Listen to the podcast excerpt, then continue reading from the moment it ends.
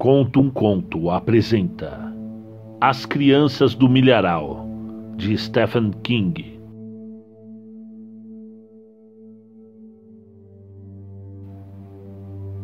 Bert ligou o rádio alto demais e não diminuiu o volume porque estava à beira de outra discussão e ela não queria que isso acontecesse. Vicky disse alguma coisa. O que? berrou ele. Abaixe isso, Quer estourar-me os tímpanos? Ele mordeu com força a resposta que lhe viera à boca e diminuiu o volume do rádio. Vi que abanava-se com o lenço, embora o Thunderbird tivesse ar-condicionado. Onde estamos, afinal? Em Nebraska. Ela lhe lançou um olhar frio e neutro. Sim, Bert, sei que estamos no Nebraska, mas onde diabo estamos? Você tem o um mapa rodoviário, procure, ou não sabe ler? Que espirituoso! Foi por isso que saímos da rodovia, para podermos ver os 500 quilômetros de milharais e gozarmos do espírito e sabedoria de Bert Robinson. Ele segurava o volante com tanta força que os nós dos dedos estavam branca. Fazia-o porque pensava que, caso relaxasse um pouco os dedos, uma daquelas mãos simplesmente voaria do volante e acertaria a ex-rainha do baile do ginásio bem no mastigador de alfafa.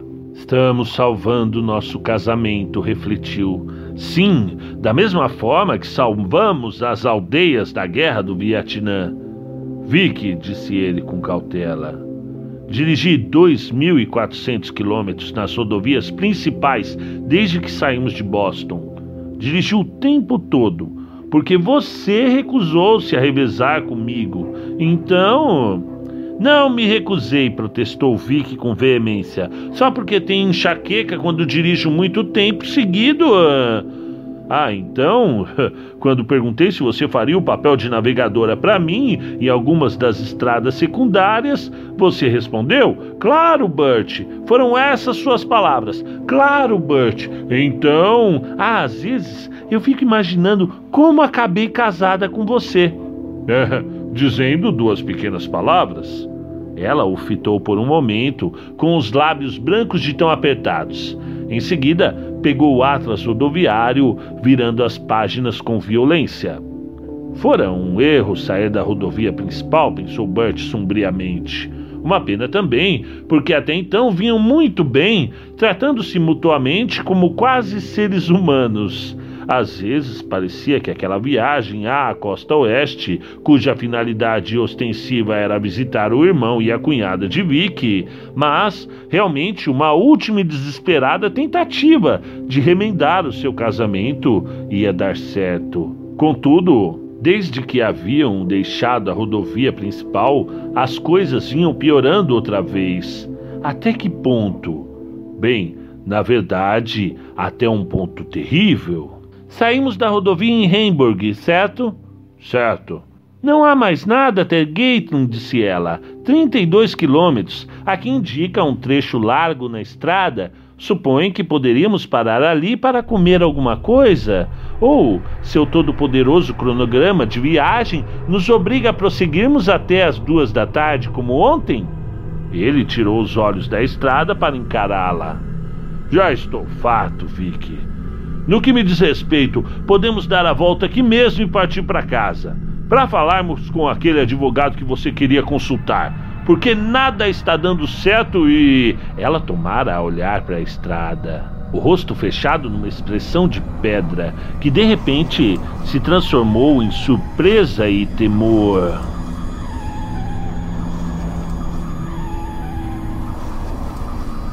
Bert, olha o que está! Ele retomou a atenção à estrada bem a tempo de ver algo desaparecer sobre o Thunderbird.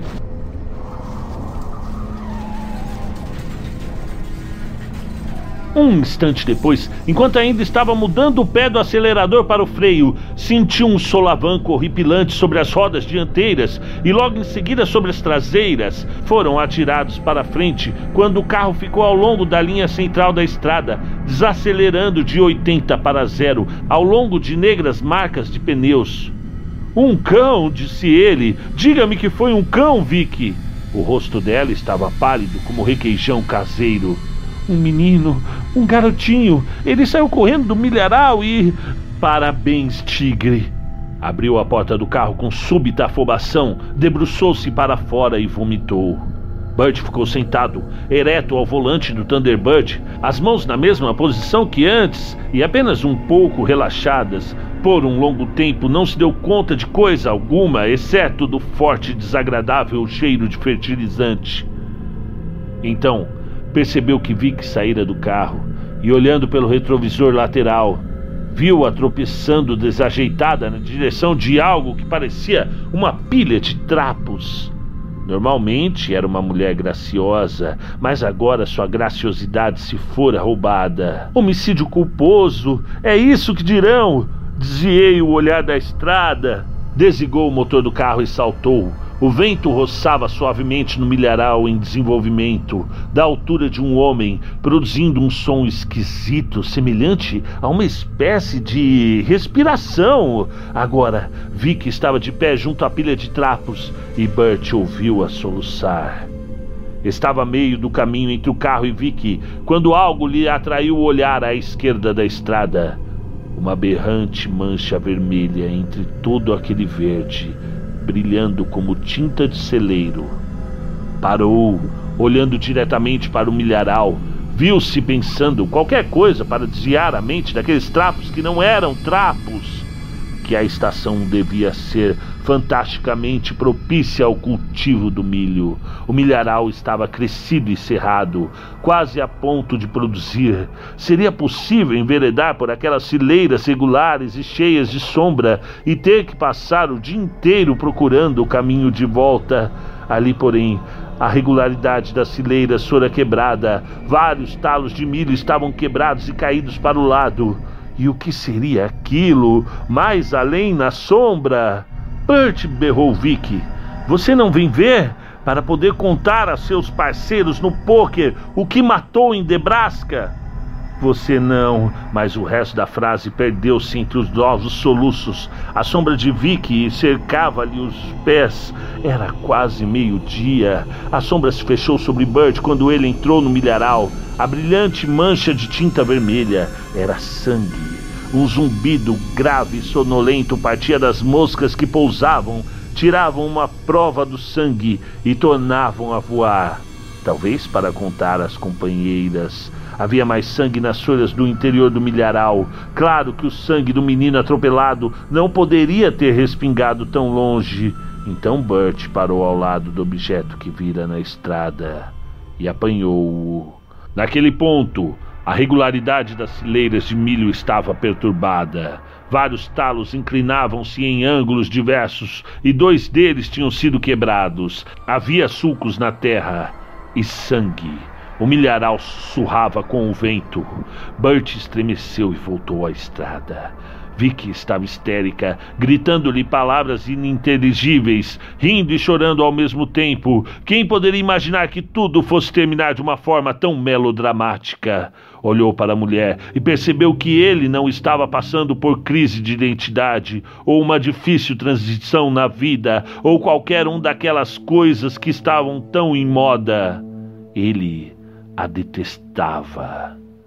Deu-lhe um forte tapa no rosto.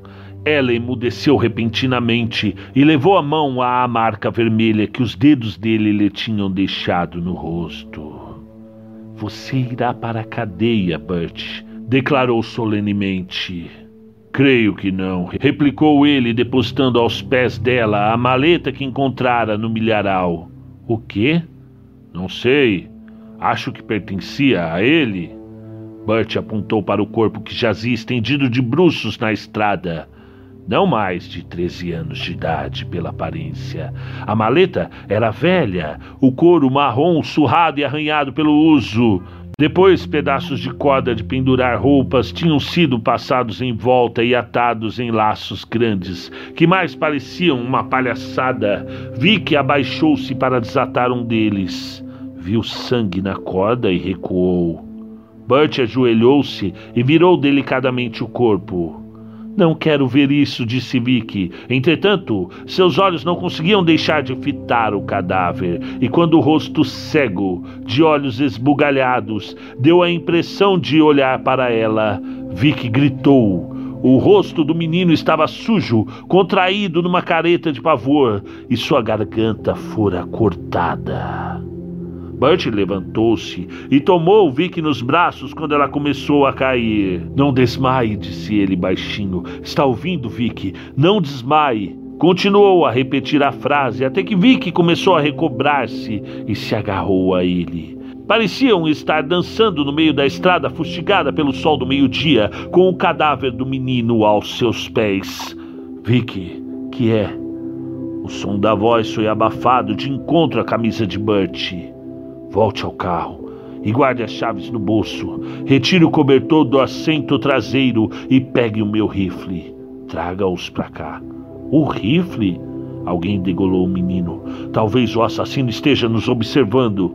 Vicky ergueu vivamente a cabeça e os seus olhos arregalados fitaram o milharal que se estendia até onde a vista alcançava, ondulando de acordo com suas depressões e elevações do terreno. Imagino que ele tenha fugido, mas por que nos arriscamos? Vá, faça o que eu disse. Ela andou empertigadamente até o automóvel, acompanhada pela própria sombra, uma mascote escura que se mantinha próxima àquela hora do dia.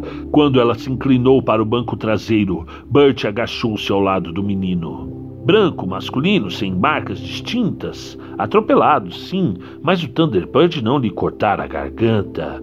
Um corte irregular, ineficiente, Nenhum sargento do exército ensinara ao assassino os melhores métodos para matar em combate corpo a corpo, mas o efeito final fora mortal. O menino correra ou fora empurrado através dos últimos dez metros de milharal, ou morto ou mortalmente ferido, e Bert Robinson o atropelara. Se o menino ainda estivesse vivo quando o carro lhe passou por cima, sua vida fora abreviada de, no máximo, 30 segundos. Vicky cutucou-lhe o ombro e ele sobressaltou. Ela trazia o cobertor marrom do exército, onde o braço esquerdo e a espingarda de caça de repetição na mão direita, mantendo o olhar desviado para o cadáver. A arma ainda estava na capa de lona. Bert pegou o cobertor e o estendeu na estrada. Rolou o cadáver para cima dele. Vi que emitiu um leve gemido desesperado. Você está bem? Bert ergueu os olhos para ela. Vic, Estou bem, respondeu ela com uma voz estrangulada. Bert virou as bordas do cobertor para cima do cadáver e o ergueu nos braços, detestando o peso do morto. O corpo do menino tentou fazer um U entre os seus braços e escorregar para o chão. Bert agarrou-o com mais força e o carregou para o carro. Abra a mala, grunhiu ele.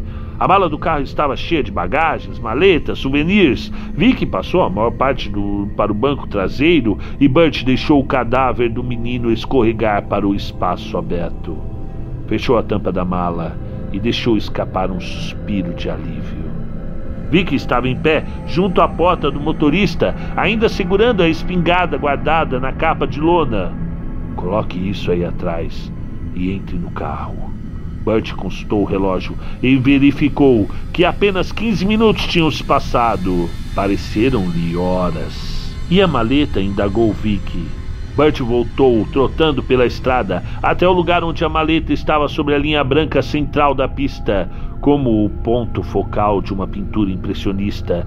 Pegou-a pela alça gasta e fez uma pausa. Tinha a forte sensação de estar sendo observado. Era uma sensação sobre a qual lera nos livros, principalmente de ficção barata e de cuja existência sempre duvidara. Agora não duvidava mais. Era como se estivessem, se existissem pessoas no milharal, talvez muitas delas, calculando friamente se a mulher conseguiria retirar a arma da capa e dispará-la antes que pudessem agarrá-lo, arrastá-lo para o interior sombrio do milharal e cortar-lhe o pescoço.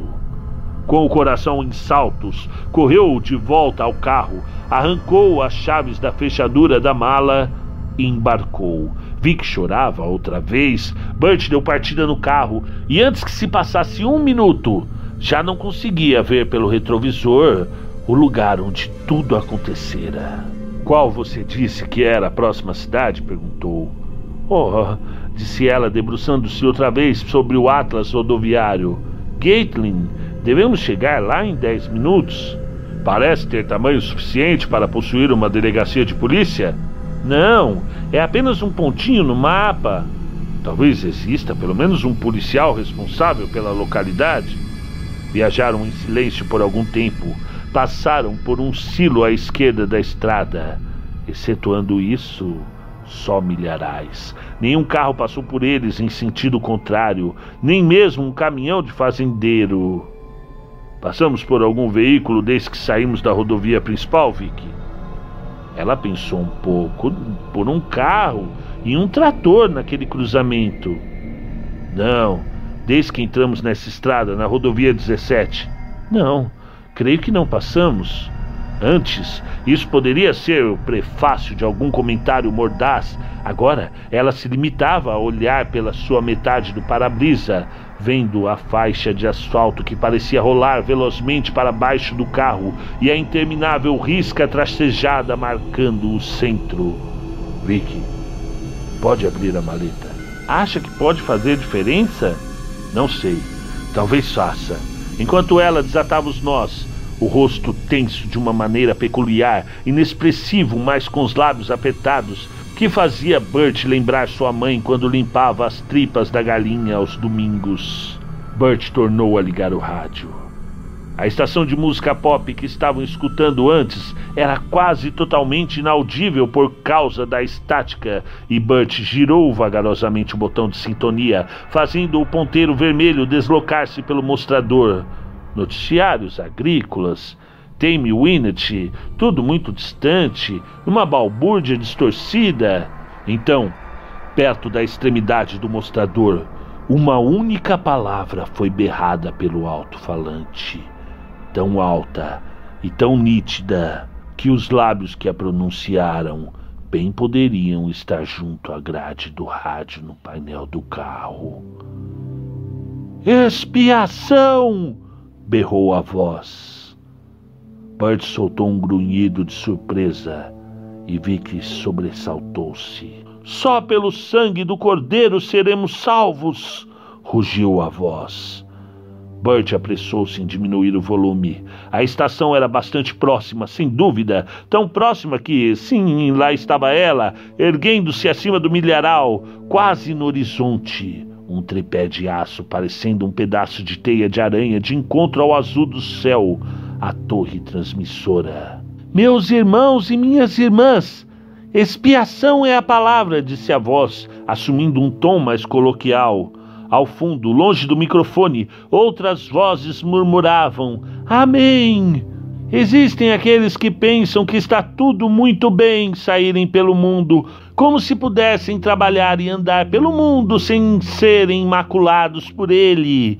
Ora, isso é que a palavra de Deus nos ensina. Longe do microfone, mas bem alto. Não! Sagrado Jesus! berrou o evangelista. Em seguida, as palavras vieram numa cadência forte, bem marcada, quase tão arrebatadora quanto o ritmo violento de um rock and roll. Quando aprenderão eles que esse caminho é a morte? Quando compreenderão que os salários do mundo são pagos no outro lado? Hein? O Senhor disse que existem muitas moradas em sua casa. Mas não há lugar para o fornicador, não há lugar para o cobiçoso, não há lugar para o que profana o milho. Não há lugar para o homossexual. Não há lugar. Vi que desligou o rádio. Essa bobagem me enoja. O que disse ele? quis saber Bert. Que disse ele a respeito do milho? Não escutei, respondeu Vicky, tentando desatar a segunda corda. Ele disse alguma coisa a respeito do milho, sei que disse. Consegui, exclamou Vicky. A maleta se abriu em seu colo. Estavam passando por uma placa que anunciava: Gatling, 8 quilômetros. Dirija devagar. Proteja nossas crianças. O anúncio fora colocado pelos locais. Tinha buracos de bala calibre 22. Meias, disse Vicky. Dois pares de calças, uma camisa, um cinto, uma gravata com um. Ela ergueu a mão mostrando a Bert o pregador de gravata folheado a ouro que lhe começava a descascar-se. De quem será isso? Bert lançou um rápido olhar ao objeto. De Long Case de creio. Oh! Vicky recolocou o pregador de gravata na maleta. Começou a chorar outra vez. Depois de algum tempo, Bert indagou. Algo naquele sermão pelo rádio não lhe pareceu esquisito? Não, quando era criança ouvi bastante é dessas babuzeiras para me fartar pelo resto da vida. Não, não lhe soou como um jovem aquele pregador? Vi que emitiu um riso sem humor. Talvez um adolescente, daí é exatamente isso que é monstruoso nesses fanáticos religiosos gostam de prender os jovens quando a mente ainda está em formação, ainda é moldável, sabem como aplicar todos os freios e contrapesos emocionais. Você devia ter comparecido a algumas das reuniões religiosas às quais meus pais me arrastavam, algumas nas quais eu fui salva. Vejamos, havia Baby Hortense, a maravilha cantante, tinha eu oito anos de idade aparecia para cantar, amparados nos braços eternos, enquanto o pai passava a sacola de esmolas, dizendo a todos: Sejam generosos agora, não decepcionemos essa filhinha de Deus. Havia também Norman Stoughton, que pregava fogo e as lavas do inferno na sua roupinha de Lord Fauntleroy e de calças curtas, tinha apenas sete anos. Beneou afirmativamente a cabeça ante o olhar incrédulo de Bert. E não eram só aqueles dois, haviam muitos deles no circuito. Eram boa receita, disse Vicky, cuspindo a palavra. Ruby Stampnell, uma curandeira de 10 anos de idade, as irmãs Grace, que costumavam aparecer com os pequenos ralos de zinco na cabeça, e. Oh! Uma pausa então. O que é isso? Bert virou-se para olhar. Vi que fitava extasiado um objeto que retirara da maleta e tinha nas mãos, estas passando distraidamente pelo fundo da maleta enquanto vi que falava. Tinham encontrado aquilo. Bert parou o carro para ver melhor, sem dizer uma palavra. Vi que passou-lhe o objeto. Era um crucifixo feito com tranças de palha de milho, antes verde, mas agora seca, atado a ele por uma cordinha de fibras de pendão de milho que havia um sabugo anão. A maioria dos grãos foram cuidadosamente removidos, provavelmente com um canivete, um a um. Os grãos que restavam formavam uma tosca figura cruciforme em baixo relevo amarelado.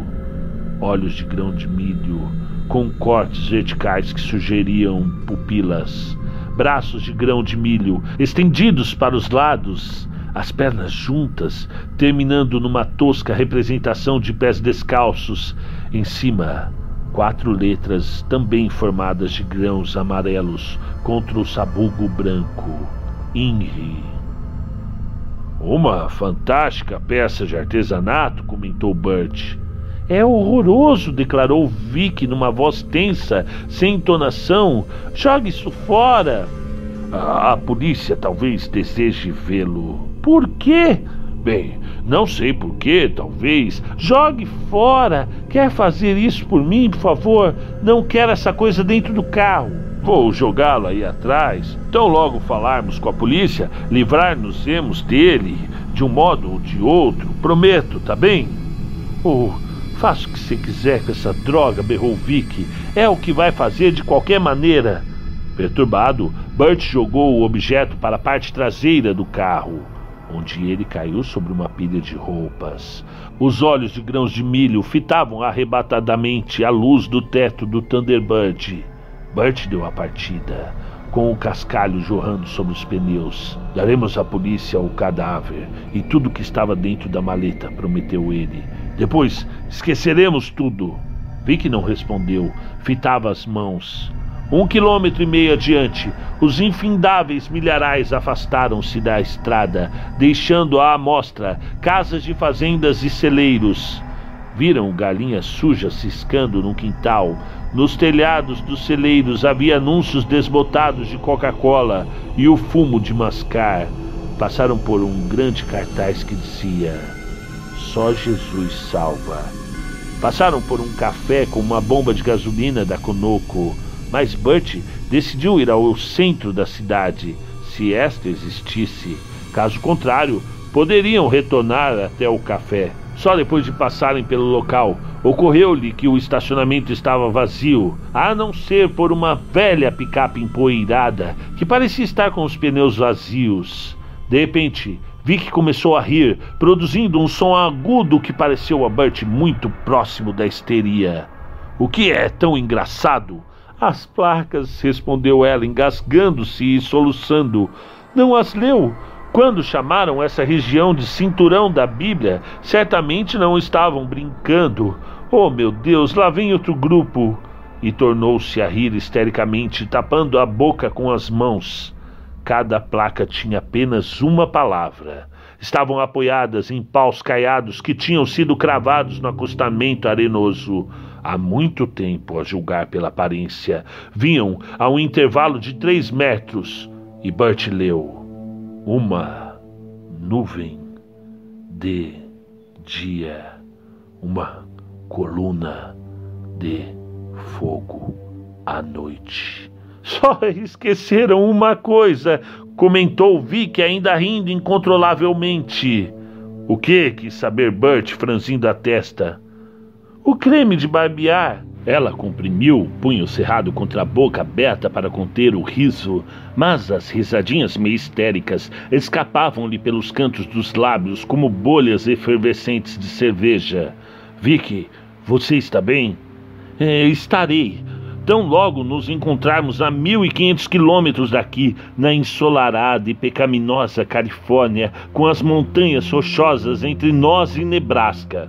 Outro grupo de placas se aproximou e eles leram em silêncio: Tomai isto e comei, disse o Senhor Deus. Ora, refletiu Bert, por que motivo associo imediatamente o pronome indefinido ao milho? Não é essa a frase que dizem quando comungam? Fazia tanto tempo que ele não entrava numa igreja que nem se lembrava. Não ficaria surpreso se usassem o milho para fazer hóstias naquela região. Abriu a boca para dizer isso a Vicky, mas mudou de ideia. Chegaram ao topo de uma pequena lombada e viram Gatlin logo à frente. Três quarteirões apenas, parecendo o cenário cinematográfico de um filme sobre a depressão. Tem que haver algum policial, disse Bert, tentando adivinhar por que motivo a visão daquela aldeia caipira cochilando ao sol lhe provocava um nó de temor na garganta. Passaram por uma placa indicativa de que a velocidade máxima era agora 45 km por hora e por um cartaz pipocado de ferrugem que dizia: Você está entrando em Gatlin a melhor cidade pequena de Nebraska ou de qualquer outro lugar. 5.431 habitantes. Homos empoeirados erguiam-se em ambos os lados da estrada, a maioria deles quase mortos. Passaram pela serraria Gatlin e por um posto de gasolina 76, onde as placas com os preços balançavam-se levemente à brisa quente do meio-dia comum 35.9, azul 38.9. Outra dizia bomba de óleo diesel nos fundos. Atravessaram a Rua dos Olmos e depois a Rua das Bétulas, chegando à praça da cidade. As casas que ladeavam as ruas eram de madeira, com varandas fechadas por telas de arame, angulosas e funcionais.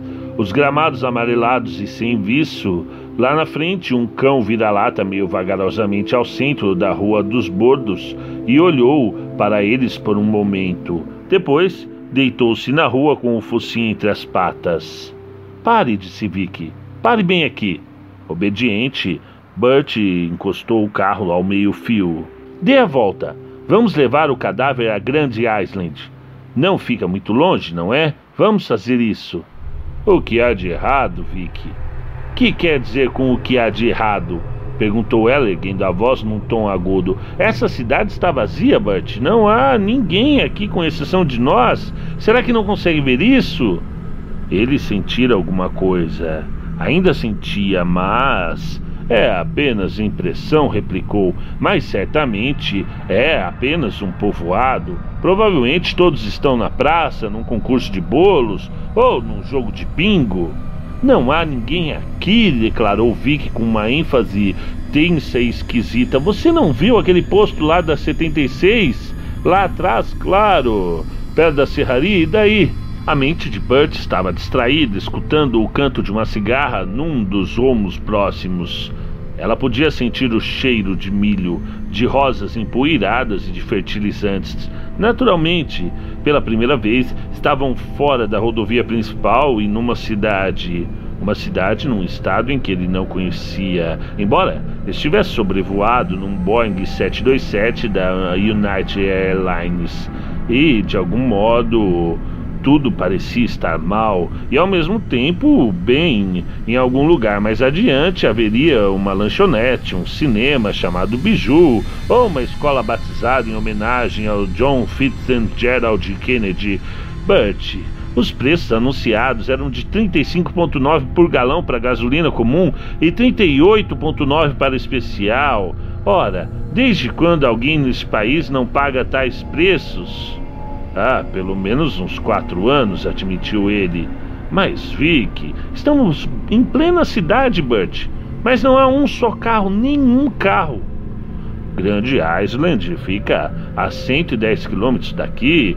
Ficaria esquisito levarmos o cadáver para lá. Não importa. Ouça, vamos apenas até o fórum da cidade. E não! Ali estava com os diabos. Ali estava o motivo pelo qual o casamento estava naufragando. Numa palavra, não. Não farei isso, não, senhor. Além disso, prenderei a respiração até ficar azul se você não fizer o que eu quero. Vic, disse ele, quero ir embora daqui, Bert. Vic, escute-me. Dê a volta, vamos embora. Vic, quer parar um minuto? Pararei quando estivermos seguindo o sentido contrário. Agora vamos. Temos uma criança morta no porta-malas do carro, rugiu Bert, e sentiu nítido prazer ao ver o modo pelo qual ela se encolheu, o modo pelo qual o rosto dela deu a impressão de desmanchar-se.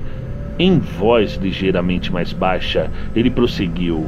O menino foi degolado, empurrado para a estrada e eu o atropelei. Agora vou até o fórum ou qualquer coisa semelhante que eles tenham aqui comunicar o que aconteceu. Se você quer dar a volta a pé e ir para a rodovia principal, vá em frente.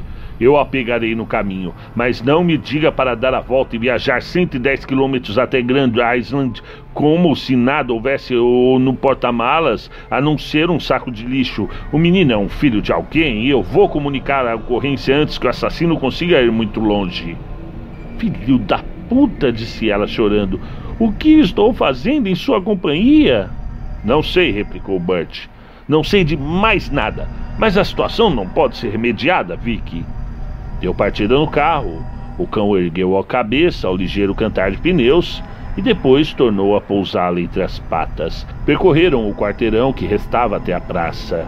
Na esquina das ruas principal e agradável, a rua principal dividia-se em duas. Existia realmente uma praça da cidade, um parque gramado com um coreto no centro. Na outra extremidade, onde a rua principal se transformava novamente numa só, existiam dois prédios com aparência oficial. Bert conseguiu ler o que estava escrito num deles: Centro Municipal de Gatling. É ali, disse ele. Vicky permaneceu calada. Na metade da praça, Bert resolveu parar o carro. Estavam em frente a um restaurante, o Gatling Bar and Grill. Aonde você vai? quis saber Vicky alarmada quando ele abriu a porta do carro. Descobriram onde estão todos? O letreiro na vitrine diz aberto. Não vai me deixar sozinha aqui? Então venha, quem está impedindo? Ela destrancou a porta direita e saltou, enquanto ele contornava a frente do Thunderbird. Vendo o quanto ela estava pálida, sentiu uma ponta de piedade dela. Uma piedade sem esperanças. Está escutando? perguntou Vic quando ele se aproximou dela. Escutando o quê? O nada. nenhum carro, nenhuma pessoa, nenhum trator, nada. Então, vindo de um quarteirão de distância, ouviram o riso agudo e alegre de crianças. Estou escutando crianças, disse Bert. Você não está? Ela o encarou perturbada. Bert abriu a porta do restaurante e entrou para o calor seco, antisséptico. O chão estava coberto de poeira, o brilho dos cromados embaçado as pás de madeira dos ventiladores presos ao teto paradas, mesas vazias, tamboretes do bar vazios, mas o espelho da parede por detrás do balcão do bar fora quebrado e havia algo mais. Num instante, Bert percebeu todas as torneiras de chope tinham sido quebradas e arrancadas. A voz alegre de Vicky tinha um falsete nervoso. claro, pergunte a qualquer um, com licença, senhor, mas poderia informar. Oh, cala a boca! Mas a voz de Bert era inexpressiva, desprovida de força. Achavam-se numa faixa de sol que entrava pela grande vitrina da frente do restaurante, e mais uma vez, Bert teve aquela sensação de ser observado. Pensou no cadáver do menino no porta-malas do carro e no riso das crianças, aparentemente sem motivo. Uma frase veio-lhe à mente. Uma frase de som estranho que se repetia insistentemente em seu cérebro: comprar no escuro, sem ver. Comprar no escuro, sem ver. Comprar no escuro, sem ver. O seu olhar passou pelos velhos cartazes de papelão amarelado, presos com percebejos à parede por detrás do balcão. Cheeseburger S.35, a melhor soda do mundo. Ponto 10. Torta de morango com ruibarbo. Ponto 25. Hoje, presunto especial e molho da casa com purê de batatas. Ponto 85. Há quanto tempo ele vira preços como aqueles? Vi que tinha resposta. Veja isso, disse ela num tom muito agudo, apontando para o calendário na parede. Eles estão nessa sopa de ervilhas há 12 anos, creio.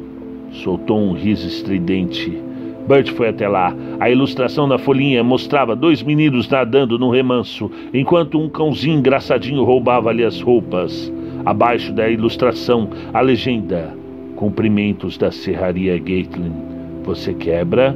nós consertamos. O mês era agosto de 1964. Não compreendo, balbuciou Bert, mas tenho certeza de que. Gritou histericamente Vicky. Você tem certeza? É esse o seu problema, Bert. Você passou a vida inteira tendo certeza. Ele voltou à apota e Vicky o seguiu. Aonde vai? Ao centro municipal. Bert por que você tem que ser tão teimoso? Sabe que tem alguma coisa aqui de errada. Será que não é capaz de admitir isso? Eu não estou sendo teimoso. Quero apenas me livrar do que está no porta-malas do carro. Saíram para a calçada e Bert sentiu novamente o choque do silêncio que reinava na cidade e o cheiro de fertilizante. A gente nunca sentia aquele cheiro, nem pensava nele quando passava manteiga e sal numa espiga de milho e a comia comprimentos do sol, da chuva e de todos os tipos de fosfatos, além de uma boa dose de bosta de vaca. Mas de alguma forma, aquele cheiro era diferente do que sentira ao ser criado no interior do estado de Nova York. Podiam dizer o que bem entendesse a respeito dos fertilizantes orgânicos, mas havia quase um perfume no ar quando se espalhava estrume nos campos.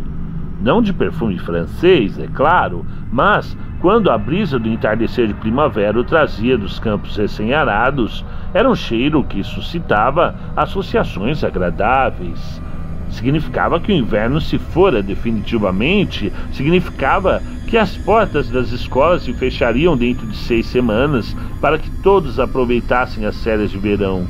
Na mente de Bert, era um cheiro irremediavelmente ligado a outros odores que eram perfumes capim novo, trevos, terra fresca, malva, cornizo.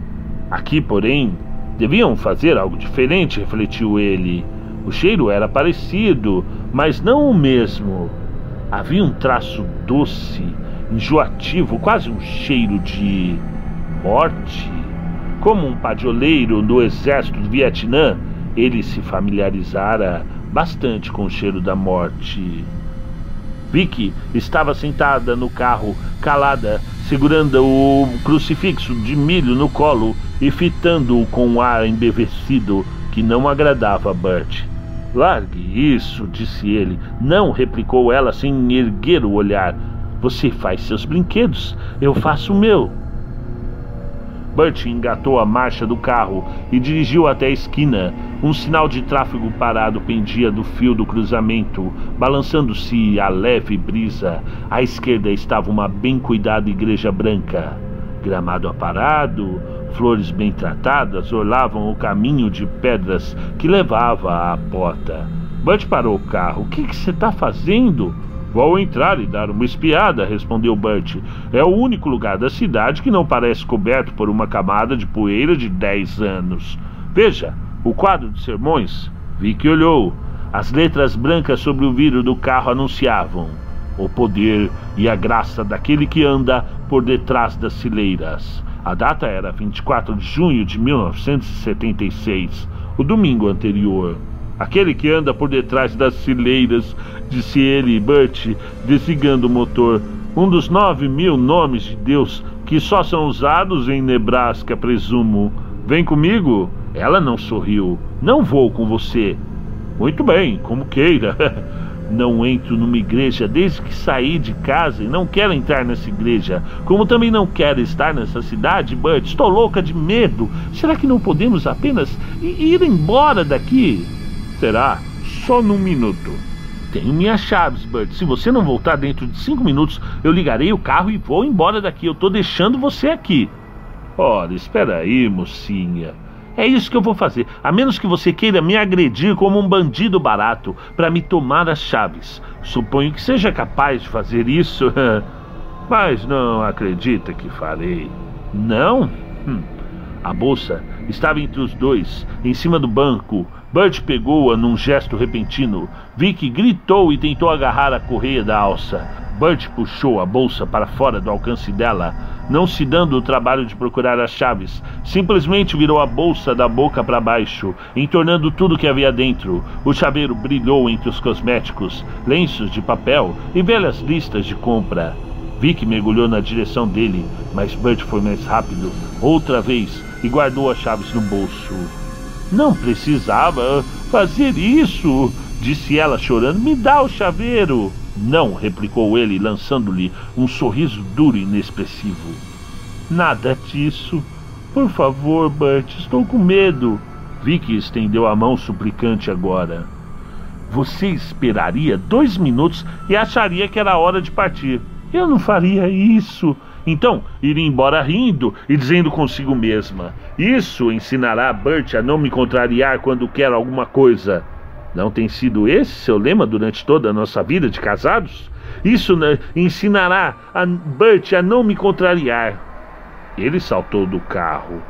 Por favor, Bert, por favor, Bert, berrou ela, escorregando-se no assento. Escute, eu sei, sairemos da cidade ligaremos de uma cabine telefônica, está bem? Tenho bastante troco. Eu só. Nós podemos. Raio, me deixe sozinha, Bert. Não me deixe sozinha aqui. Bert bateu a porta do carro enquanto ela gritava. Recostou na parte lateral do Thunderbird por um instante, os polegares comprimidos contra os olhos fechados. Vi que esmurrava o vidro da janela do motorista, gritando por ele. Iria causar uma bela impressão quando ele realmente encontrasse alguma autoridade para entregar o cadáver do menino. Oh, sim! Virou-se e caminhou pelas pedras até a porta da igreja. Dois ou três minutos, apenas uma olhadela, e voltaria para o carro. Provavelmente a porta estaria trancada. Contudo, a porta se abriu silenciosamente nos gonzos bem lubrificados, reverentemente lubrificados, refletiu Bert, e sem motivo aparente, aquilo lhe pareceu engraçado, e ele entrou num vestíbulo tão fresco que chegava a causar arrepios de frio. Seus olhos demoraram um instante para se acostumarem à penumbra. A primeira coisa que Bert notou foi uma pilha de letras de madeira no canto mais afastado, empoeiradas e misturadas a esmo. Pareciam tão velhas e esquecidas quanto o calendário na parede do restaurante, ao contrário do resto do vestíbulo, que estava limpo e arrumado. As letras tinham cerca de 60 centímetros de altura e, obviamente, fazia parte de um conjunto. Bert espalhou-as no tapete. Eram 18. Arrumou-as em anagramas. Hurt, Bright, Craig, Chaps. Nada disso. Crap, Target, Chips, Huck. Também não, exceto pelo CH em Chips. Ele arrumou rapidamente a palavra church, igreja, e ficou com Hep Tiget Sibs, tolice. Estava ali agachado, brincando como um idiota, enquanto o Viking enlouquecia no carro. Começou a levantar-se. Então percebeu, formou a palavra Batista. Batista. Ficando Hack Ek, trocando duas letras, obteve Grace, graça, e aí ficou Grace Baptist Church, Igreja Batista da Graça. As letras deviam constituir anteriormente um letreiro lá fora. Tinham-nas tirado da fachada e jogado indiferentemente naquele canto. Como a igreja fora pintada depois disso, era impossível perceber lá fora o lugar que as letras ocupavam antes. Por quê? Por que não era mais Igreja Batista da Graça? Eis aí o motivo. Então, que espécie de igreja era agora? Por alguma razão, aquela indagação provocou em Bert um arrepio de medo, e ele se levantou depressa, tirando a poeira dos dedos. Tinham retirado aquele conjunto de letras? Daí, daí, talvez tivesse mudado o nome da igreja do que está acontecendo agora, de Flip Watson.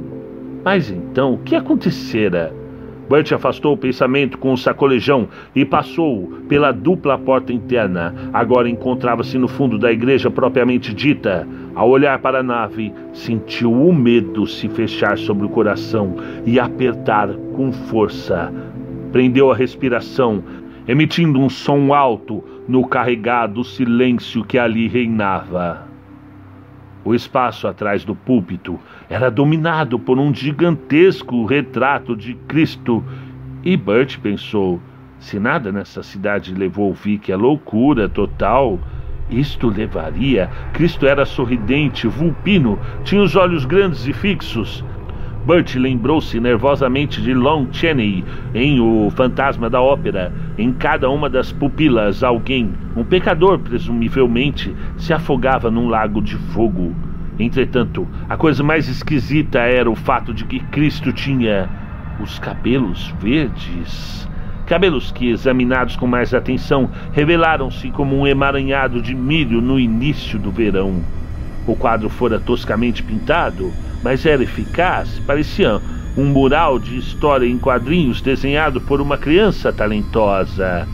Um Cristo do Velho Testamento, ou um Cristo pagão, capaz de imolar seu rebanho em sacrifício em vez de conduzi-lo. Em frente à fileira esquerda de bancos estava um órgão de pedais, e Bert a princípio não conseguiu perceber o que havia de errado nele. Caminhou ao longo da fileira de bancos e viu com crescente pavor que as teclas tinham sido arrancadas, os registros quebrados e os tubos tapados com sabugos de milho seco. Acima do órgão, uma placa cuidadosamente desenhada dizia: Não fazei música senão com a boca humana, disse o Senhor Deus. Vi que tinha razão Havia algo terrivelmente errado ali. Bert debateu consigo mesmo a, a, ideia de voltar para Vicky sem continuar a exploração do local e sair da cidade o mais rápido possível, esquecendo o centro municipal. Mas aquilo o irritava. Para dizer a verdade, pensou ele, você quer dar uma lição a Vicky antes de voltar e admitir que ela tinha razão desde o início? Voltaria dentro de um ou dois minutos. Encaminhou-se para o púlpito, pensando que gente devia atravessar Gatlin o tempo todo, que deviam existir pessoas nas cidades próximas que tivessem parentes e amigos ali. A patrulha da Polícia Estadual de Nebraska devia passar por ali de vez em quando. E a companhia de eletricidade o sinal de tráfego estava apagado. Certamente a companhia saberia se o sinal estivesse apagado há 12 anos. Conclusão: O que parecia ter acontecido em Gately era impossível. Ainda assim, Bert estava arrepiado. Subiu os quatro degraus atapetados que levavam ao púlpito e olhou para os braços vazios que pareciam brilhar na penumbra. Teve a impressão de sentir o peso daqueles olhos medonhos e decididamente pagãos às suas costas. Sobre a estante do púlpito estava a grande Bíblia, aberta no 38, capítulo de Job. Bert baixou os olhos e leu. Então, respondendo o senhor a Job, no meio de um redemoinho, disse: Quem é este que figura conselhos com palavras ignorantes? Onde estavas tu quando eu lançava os alicerces da terra? Dize-mo se é que tens inteligência. O Senhor, aquele que anda por detrás das fileiras, e por favor passe o milho. Bert folheou as páginas da Bíblia que produziam um som eco e sussurrante no silêncio. O som que os espíritos produziriam se realmente existissem. E num lugar como aquele, a gente quase conseguia acreditar na sua existência. Pedaços da Bíblia tinham sido arrancados, a maior parte deles do Novo Testamento, reparou Bert. Alguém resolvera assumir a tarefa de corrigir o bom rei James com uma tesoura. O Velho Testamento, porém, continuava intacto. Bert estava prestes a descer do púlpito quando viu outro livro na prateleira inferior e o apanhou, julgando que talvez fosse o registro de casamentos, batizados, óbitos da igreja. Fez uma careta ao ver as palavras estampadas na capa, gravadas em dourado por mãos inexperientes. Assim que os iníquos sejam ceifados para que o solo volte a ser fértil, disse o Senhor Deus dos Exércitos. Abriu o livro na primeira página larga, pautada, viu imediatamente que a caligrafia era de uma criança. Em alguns lugares fora cuidadosamente utilizada uma borracha de apagar tinta, e embora não existissem erros de ortografia, a letra era grande e infantil, mais desenhada do que propriamente escrita. A primeira coluna dizia: Amos Dagan, Richard, 4 de setembro de 1945 4 de setembro de 1964. Isaac Renfrew, William, 19 de setembro de 45 a 19 de setembro de 64. Zephaniah Kirk, George, entre aspas, 14 de outubro de 45, 14 de outubro de 64.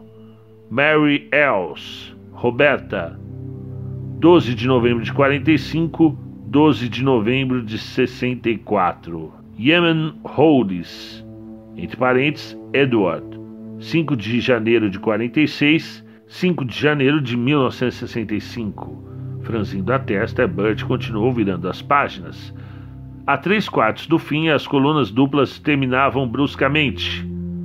Rachel Stigman, entre parênteses, dona, 21 de junho de 57, 21 de junho de 76, Moses Richardson, entre parênteses, Henry, 29 de julho de 57, data em aberto, Malachi Boardman, entre parênteses, Craig, 15 de agosto de 57, próxima data em aberto.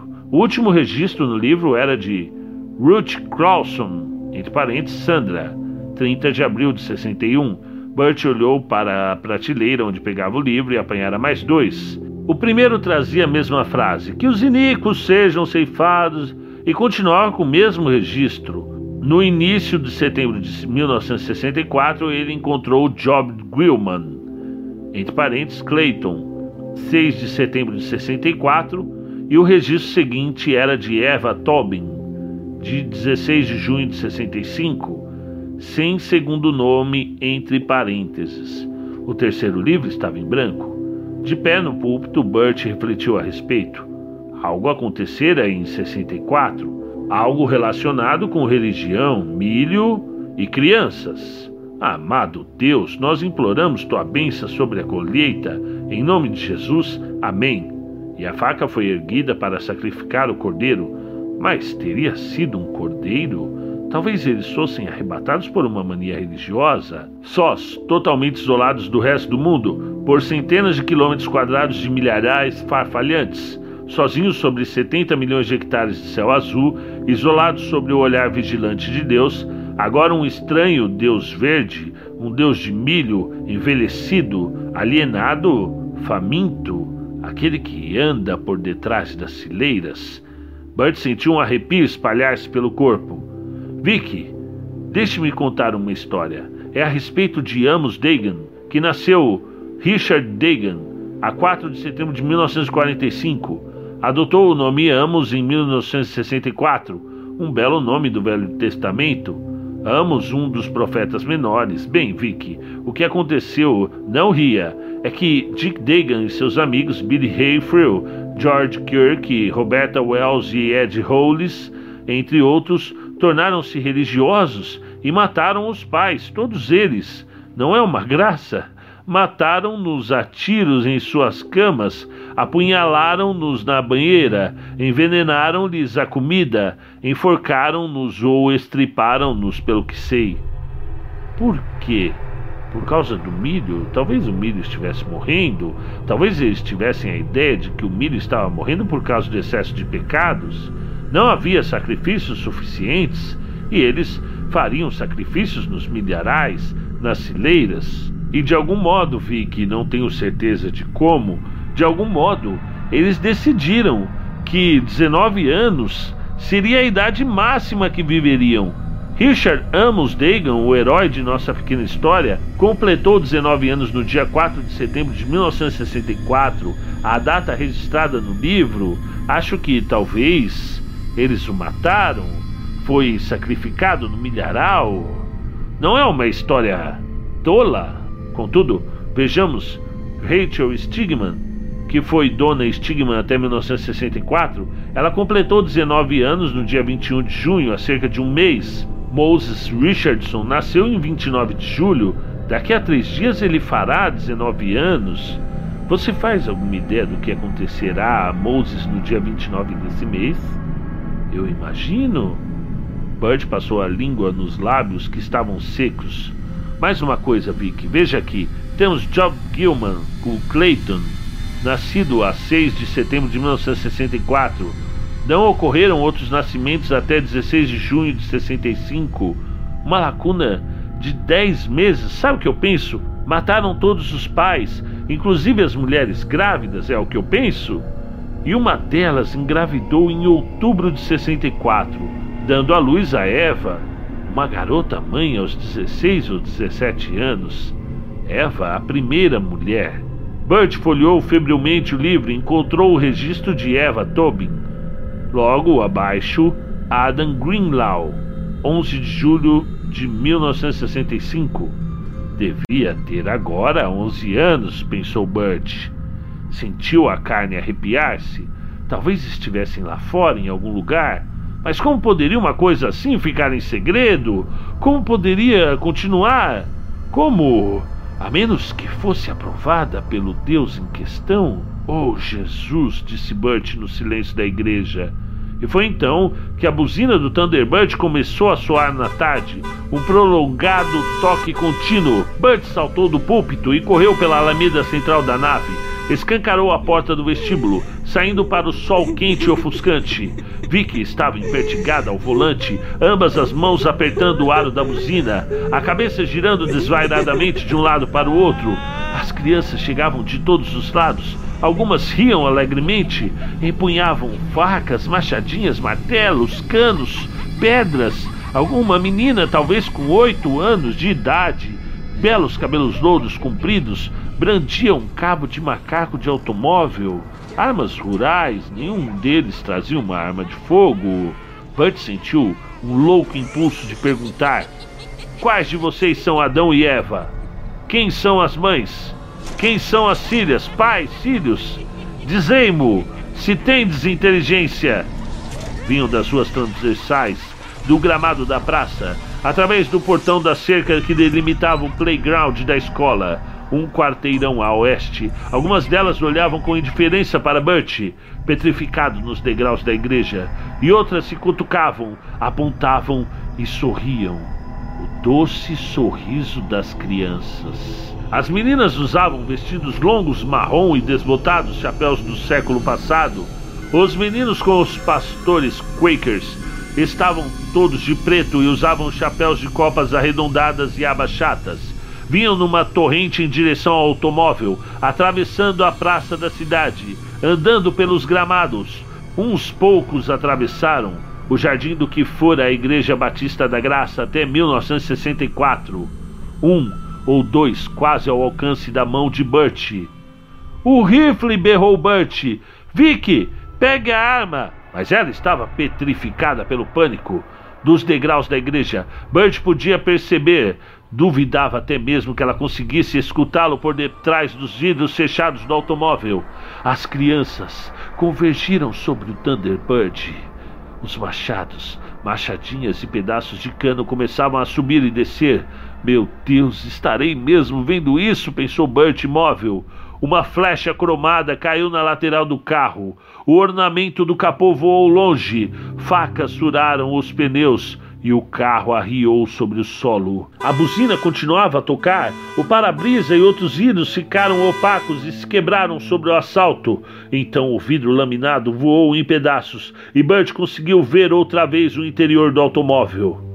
Vi que estava encolhida. Agora, apenas uma das mãos apertava o aro da buzina, enquanto a outra se erguia para proteger o rosto. Mãos jovens e ansiosas tatearam a porta, procuravam a trava. Vicky bateu loucamente nelas. O toque da buzina tornou-se intermitente e depois cessou por completo. A porta esquerda, amassada e arranhada, fora aberta. Tentavam arrancar Vicky do carro, mas ela se agarrava ao volante.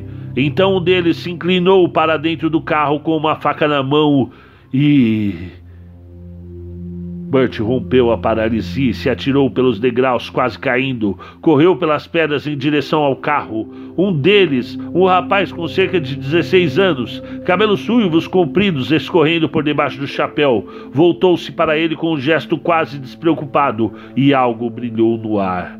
O braço de Bert foi puxado para trás e por um instante ele teve a impressão absurda de haver levado um murro à distância. Então sentiu a dor tão repentina, tão aguda, que o mundo pareceu ficar cinzento. Com uma série de espante estúpido, examinou o braço. Um canivete barato, desses de um dólar e meio, estava ali, cravado como um estranho tumor, a manga da cara camisa esporte começava a se tornar vermelha.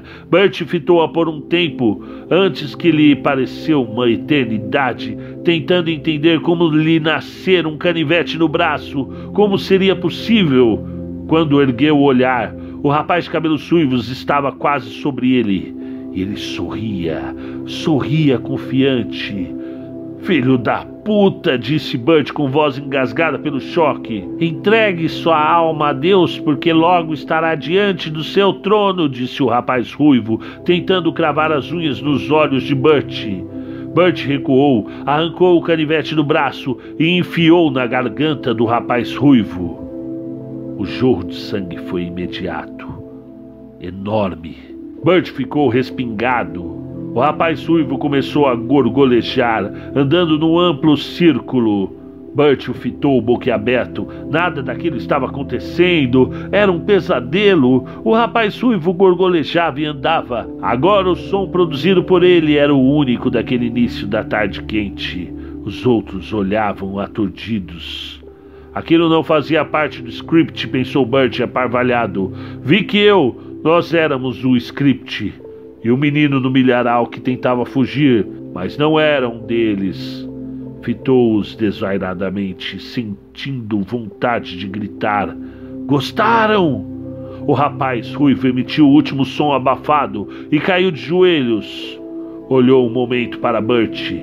Então suas mãos largaram o cabo do canivete e ele tombou de bruços. Um leve som suspirante partiu das crianças reunidas em torno do Thunderbird. Olhavam para Bert e este os encarava fascinado. Foi então que percebeu que Vicky desaparecera. Onde ela está? perguntou Bert. Para onde vocês a levaram? Um dos rapazes ergueu uma faca de caça manchada de sangue e fez o gesto de degolar o próprio pescoço. E sorriu. Foi a única resposta. De algum lugar do fundo do grupo, a voz de um rapaz mais velho disse mansamente: Agarre-no.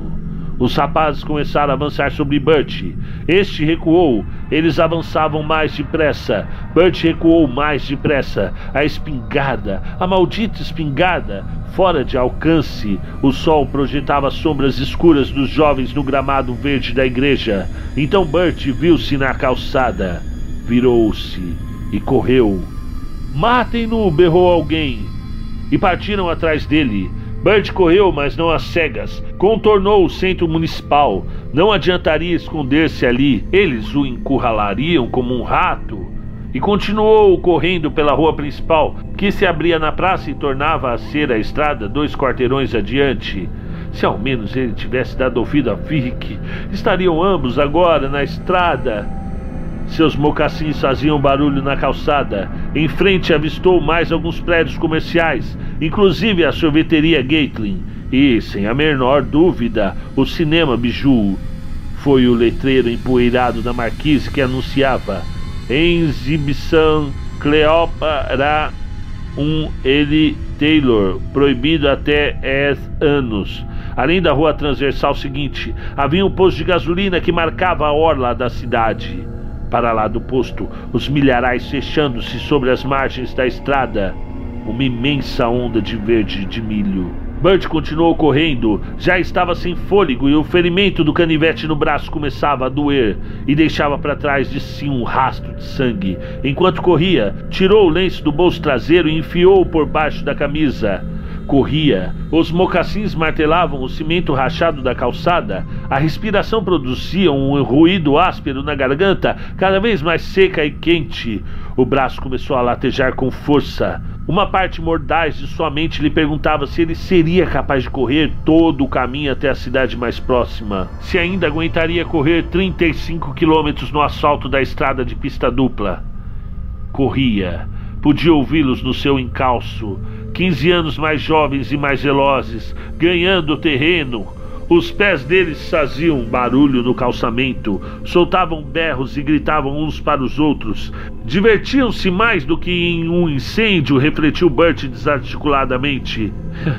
Eles falarão no assunto durante anos. Bert corria. Passou correndo pelo posto de gasolina que assinalava a orla da cidade. A respiração arquejava e rugia no peito. A calçada acabou sobre seus pés. E agora, restava apenas uma coisa a fazer. Uma única oportunidade de ganhar deles e escapar com vida.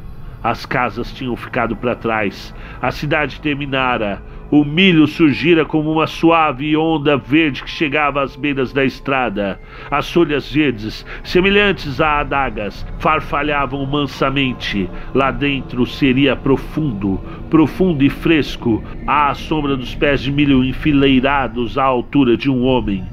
Bert passou correndo por uma placa que dizia: Você agora está saindo de Gatling a melhor cidade pequena de Nebraska ou de qualquer outro lugar. Volte sempre. Podem ter certeza que eu voltarei, pensou Burt distraidamente. Passou correndo pela placa como um corredor velocista, aproximando-se da fita de chegada, penetrou no milharal e este se fechou às suas costas como as ondas do mar verde tragando-o, ocultando-o, sentindo-se invadido por um repentino totalmente inesperado alívio e ao mesmo tempo recuperando o fôlego. Seus pulmões, que pareciam à beira da exaustão, deram a impressão de se dilatarem, fornecendo-lhe mais oxigênio. Ele correu diretamente para a primeira fileira em que encontrara, com a cabeça encolhida, os ombros largos soçando nas folhas e fazendo-as tremerem. Vinte metros mais adiante, virou à direita, novamente em sentido paralelo à estrada, e continuou a correr, mantendo-se abaixado a fim de que eles não pudessem ver seus cabelos escuros entre os pendões amarelos do milharal. Dobrou de volta na direção da estrada por alguns instantes, atravessando novas fileiras. e depois virou as costas para a estrada, pulando aleatoriamente de fileira para fileira, sempre embrenhando-se cada vez mais no milharal. Afinal, caiu de joelhos e encostou a testa no solo. Só conseguia ouvir a própria respiração arquejante e o pensamento que repetia em sua cabeça: Graças a Deus, graças a Deus deixei de fumar.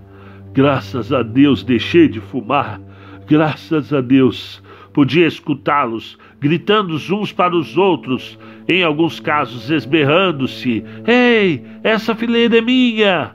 E aqueles sons lhe deram coragem. Achavam-se bem à sua esquerda e pareciam muito mal organizados. Burt retirou o lenço, dobrou-o e tornou a colocá-lo após examinar o ferimento. O sangue parecia ter parado de escorrer, a despeito do esforço que ele despendera. Descansou por mais alguns instantes e de repente percebeu que se sentia bem, fisicamente melhor do que se sentia há anos, a não ser pelo latejar do braço. Sentia-se bem, excitado e subitamente capaz de enfrentar um problema definido. Apesar de insano, depois de passar por dois anos lutando contra os pequenos fantasmas incubados que vinham sugando seu casamento até deixá-lo totalmente seco. Não era direito sentir-se assim, disse ele com seus botões. Sua vida corria perigo mortal e sua esposa fora sequestrada. Poderia estar morta agora. Tentou relembrar o rosto de Vicky e dissipar em parte aquela estranha sensação de bem-estar mas a fisionomia dela se recusava a aparecer. O que surgiu foi o rapaz ruivo com o canivete cravado na garganta. Deu-se conta do aroma do milho nas narinas, cercando-o por todos os lados. O vento no topo dos pés de milho produzia um som semelhante ao de vozes. Era calmante, o que quer que tivesse sido perpetrado em nome do milho. Este agora era seu protetor. Mas eles se aproximavam, correndo, abaixado. Bert seguiu pela fileira em que se encontrava, dobrou à direita, voltou em direção à estrada e depois tornou a atravessar outras fileiras em sentido paralelo à estrada. Tentou manter as vozes sempre à esquerda, mas à medida em que a tarde avançava, isso foi se tornando cada vez mais difícil. As vozes ficavam longínquas, por vezes, o farfalhar do milharal abafava-as por completo. Bert corria, parava para escutar, tornava a correr. O solo era compacto e seus pés calçados apenas com meias não deixavam rastros. Quando ele parou, muito mais tarde, o sol pairava sobre os campos à sua direita, vermelho e inflamado. Consultando o relógio, Bert percebeu que já passava de um quarto das sete horas. Inclinou a cabeça para baixo, escutando. Com a aproximação do pôr-do-sol, o vento cessara por completo e o milharal estava imóvel, exalando seu aroma de crescimento no ar aquecido. Se eles ainda estivessem no milharal, achavam-se muito distantes ou simplesmente quietos à escuta. Contudo, Bert não acreditava que um bando de garotos, mesmo loucos, fosse capaz de se manter em silêncio durante tanto tempo. Desconfiava de que eles tinham feito a coisa mais infantil, a despeito das consequências que pudessem sofrer. Haviam abandonado a caça humana e voltado para casa. Bert virou-se para o sol poente, que já se metera por detrás das nuvens acumuladas no horizonte, e começou a andar. Se caminhasse em diagonal através do milharal, sempre mantendo o sol poente à sua frente, devia chegar à rodovia 17 mais cedo ou mais tarde. A dor no braço transformara-se num latejar que era quase agradável, e a sensação de bem-estar ainda não o abandonara. Decidiu que enquanto estivesse ali, permitiria que a sensação de bem-estar continuasse a existir sem remorsos. O remorso retornaria quando ele fosse obrigado a encarar as autoridades e relatar o que ia acontecer em Gatling. Mas isso podia esperar. Caminhou através do milharal, refletindo que jamais se sentira tão agudamente alerta. Quinze minutos depois, o sol já não passava de um semicírculo espiando por cima do horizonte, e Bert tornou a parar, seu novo sentido de alerta assumindo um padrão de percepção que não lhe agradava. Era vagamente. Bem, era vagamente amedrontador. Inclinou a cabeça para o lado. O milharal farfalhava. Havia algum tempo que Bert percebera outra coisa, mas ele a tinha associado com outro fato. O vento cessara. Como era possível? Olhou desconfiadamente em volta, quase esperando ver os meninos sorridentes vestidos de Quakers, esgueirando-se por entre os pés de milho, empunhando suas sacas. Nada disso. O som farfalhante continuava à esquerda. Bert começou a andar naquela direção, não mais precisando atravessar as fileiras de pé de milho.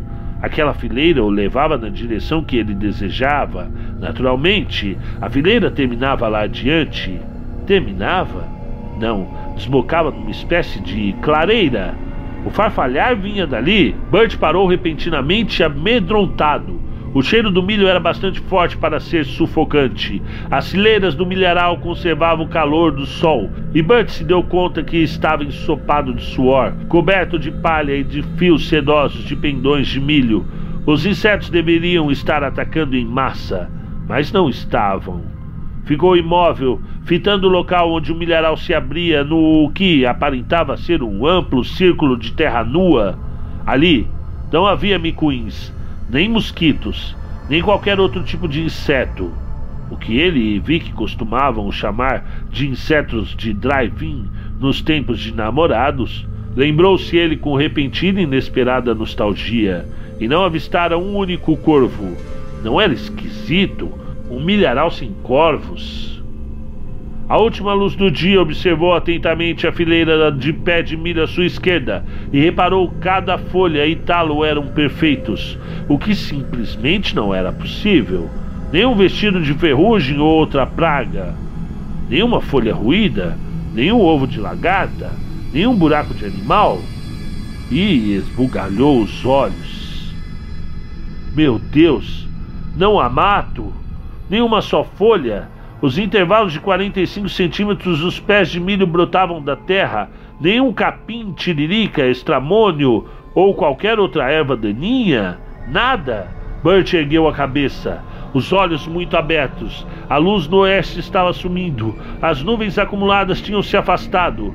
Abaixo delas, a luminosidade dourada assumira tons rosados e amarelo escuro. Logo escureceria. Era tempo de ir à clareira no milharal e verificar o que lá existia. Não fora este o plano desde o início? Durante todo o tempo em que julgara estar voltando à estrada, não vinha sendo conduzida àquele local? Sentindo medo na barriga, seguiu ao longo da fileira e parou na hora da clareira. Havia luz suficiente para que ele ouvisse o que estava acontecendo. Não conseguiu gritar Teve a impressão de que não lhe restava ar nos pulmões. Cambaleou sobre as pernas que pareciam feitas de sarrafos rachados. Os olhos saltavam do rosto suado. Vicky! sussurrou. Oh, Vicky, meu Deus! Ela fora colocada num pau transversal, como um medonho troféu de caça os braços amarrados pelos pulsos e as pernas pelos tornozelos com arame farpado comum. Os olhos. Os olhos tinham sido arrancados e as órbitas estavam cheias com sedosos fiapos de pendões de milho. E as mandíbulas escancaradas num grito silencioso, a boca cheia de sabugos de milho. À esquerda de Vicky estava um esqueleto numa batina apodrecida. A mandíbula descarnada exibia um sorriso macabro. As órbitas vazias pareciam fitar Bert de um modo jocoso, como se o antigo pastor da Igreja da Graça de Gatling estivesse dizendo: não é tão ruim ser sacrificado por crianças demônios pagãs no milharal. Não é tão ruim ter os olhos arrancados segundo a lei mosaica. Não é tão ruim.